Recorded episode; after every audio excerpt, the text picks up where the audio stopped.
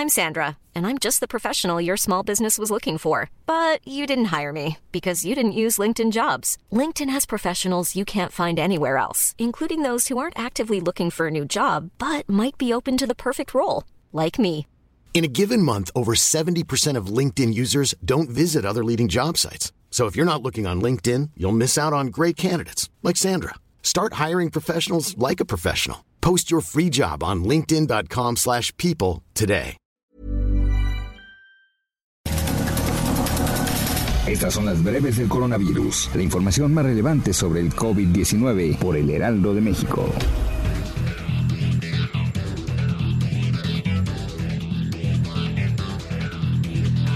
El subsecretario de Prevención y Promoción de la Salud, Hugo López Gatel, reportó que en México hay una reducción del 13% en el registro de casos estimados de coronavirus, 1% más pacientes recuperados y 54% menos muertes. El reporte completo de la Secretaría de Salud Federal reveló que en México ya suman 637.509 contagios del nuevo coronavirus y 67.781 decesos. A nivel internacional, el conteo de la Universidad de Johns Hopkins de los Estados Reporta que hoy en todo el mundo hay 27.249.000 casos del nuevo COVID-19 y más de 890.000 muertes.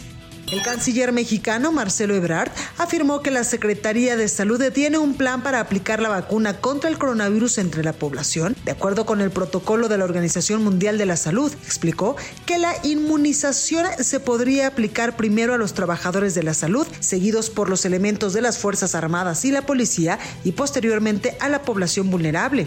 El ministro de Salud de Reino Unido informó que la vacuna contra el COVID-19 de la farmacéutica AstraZeneca y la Universidad de Oxford ya comenzó a ser fabricada y que estaría lista en los primeros meses del 2021. Este lunes, como parte de una feria comercial en Beijing, las farmacéuticas chinas Sinovac Biotech y Sinopharm exhibieron al público por primera vez las dosis de sus vacunas contra el coronavirus.